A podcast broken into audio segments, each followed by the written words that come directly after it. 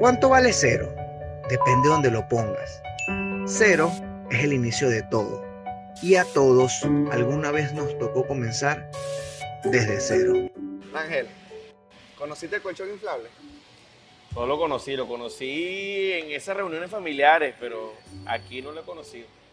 Aquí conocí fue un colchón individual en el piso. A la semana ya uno le está pegando ya a la espalda, pero, pero sí, bueno, como todo el mundo, uno empieza de cero. ¿no? ¿Qué llegaste a hacer allá en Venezuela?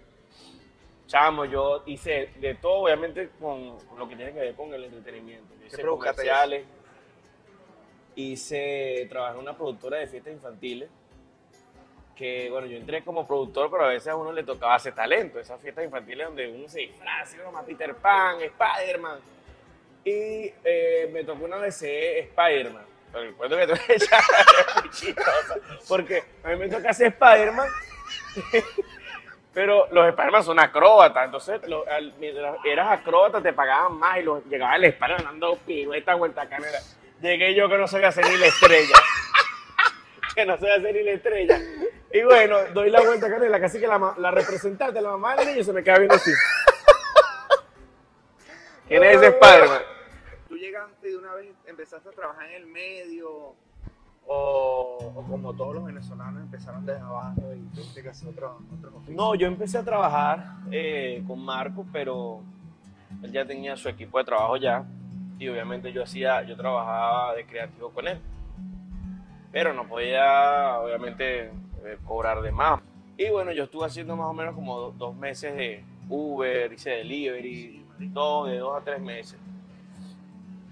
Pero siempre que hacía Uber, yo, mira, yo llevaba eh, a esos pasajeros, yo decía, chamo, ¿qué hago yo aquí?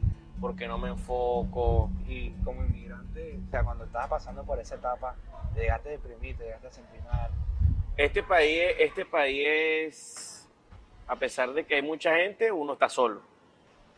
Y obviamente uno siempre pasa por esas depresiones. lo, lo más importante es uno, o sea, tengas la edad que tengas, si te digan, ay, qué bola, son tus padres. Mis padres no estaban aquí, muchos cumpleaños este, solo, tres cumpleaños, o sea, eh, eventos, Día de la Madre, Día del Padre, o sea, mil cosas que uno de repente no lo dice porque uno no, no va a poner, bueno, ¿cómo estamos los días? Hoy estoy muy triste porque hoy es el Día del Padre y mi papá no está, qué mal, ¿sabes? Pero uno es un ser humano, ¿no? Que tiene un, hueso, uno siente igual. un trabajo distinto.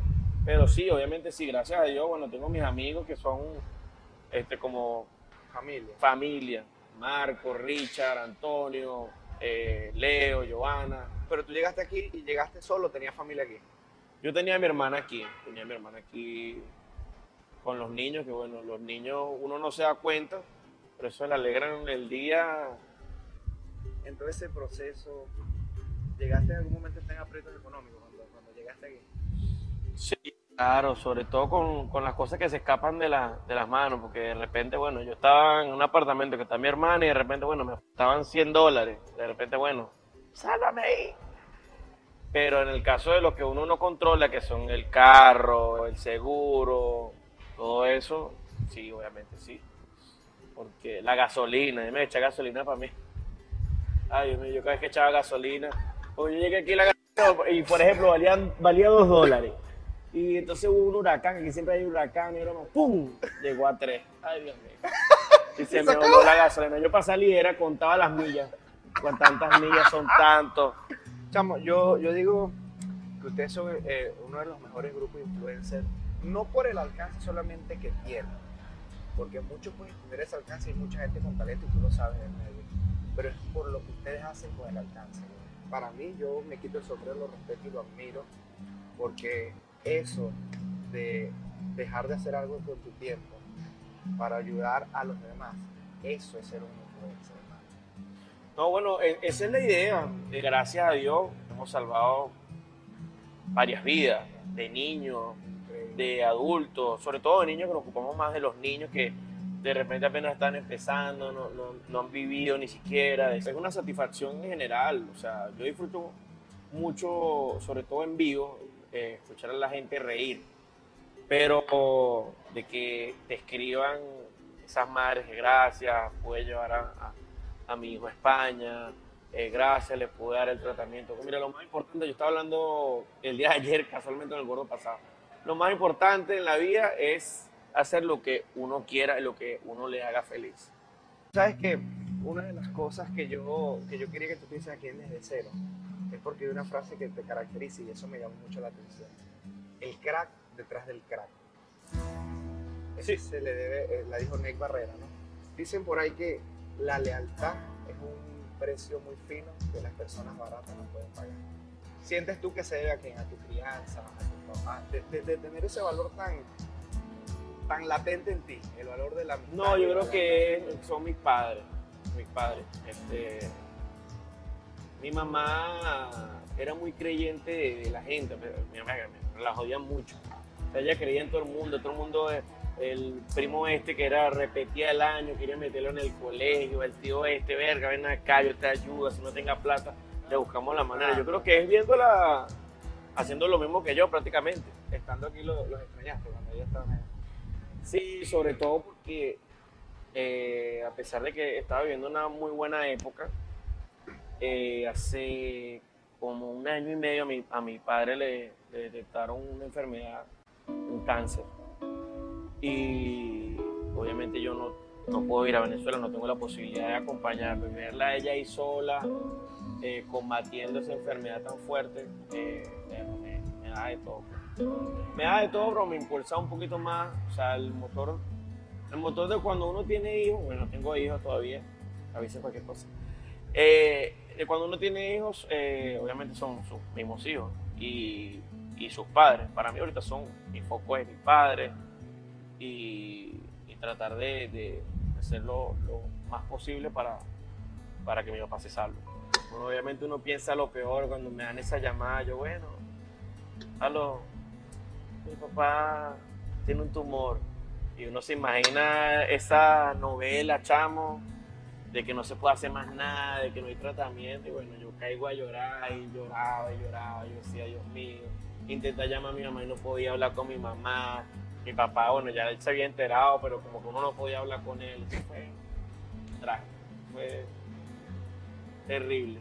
Pero bueno, con la fe de Dios, yo creo que eh, es una enfermedad difícil, eh, pero creo que hay mucha gente que la ha superado.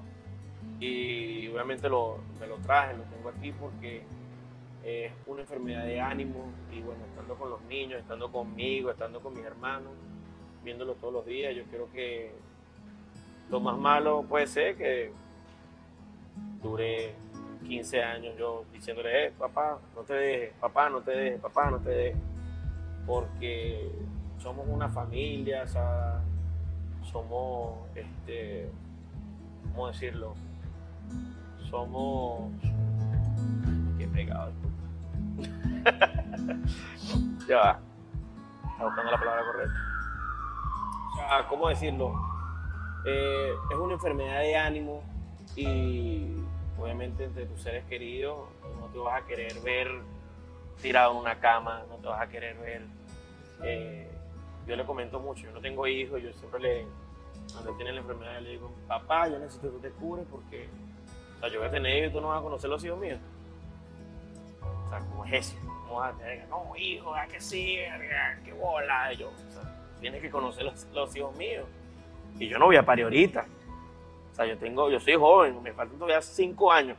Tienes que esperar los cinco años que yo vaya a parir más que ellos nazcan y bueno, por lo menos cumplan los 15 años. Tienen que durar, no, está bien. Entonces, todo yo, es cuestión de, de, de darle apoyo, de darle, sacar lo positivo de todo, este, a pesar de que bueno, no está, en el, no está en el cuerpo de él ni en el cuerpo de la gente que padece esta enfermedad, pero bueno, todo en la fe de Dios que todo, todo se puede. Primeramente, wow, hermano, no tenemos vida, pero salud por eso. Salud, no tenemos nada aquí. Hay un regalo y todo. Claro, menor. Esta es una camisa desde cero. Oh. Con el logo tuyo, menor. Personalizada. Señores, eh, me encuentro aquí en vivo y directo con el Tigre Rap. Tengo que sacar un tema también. Pero un tema que es musical.